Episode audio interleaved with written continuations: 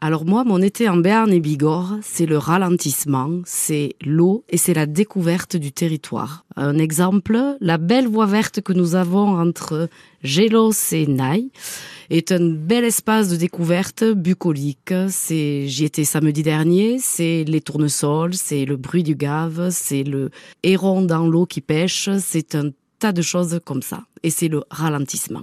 Tout s'arrête.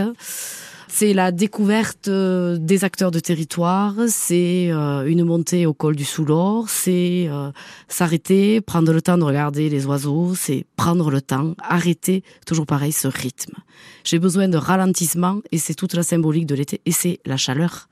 C'est la chaleur, le bruit de l'eau, c'est le rayon de soleil sur la peau, c'est la légèreté, c'est la convivialité, c'est les fêtes, on retrouve les gens.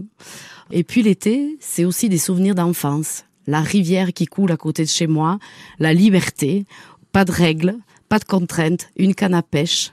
Et on va pêcher le pesquite dans la qui se trouve juste à côté. Et alors mon truc à moi l'été, c'est une dizaine de livres d'avance, la lecture de sagas, la lecture de policiers, et pas de temps d'arrêt pour en profiter. Alors un exemple de saga, si vous voulez, les sagas islandaises, Christine Barja Baldursdottir, donc Caritas, trois tomes. Il y a des sagas canadiennes, euh, Marie Laberge, c'est Norek en polar, Thiriès, euh, voilà, c'est Bussy, mais c'est la légèreté et, et de se plonger euh, sans contrainte encore dans un livre. Et ça, c'est mon truc à moi.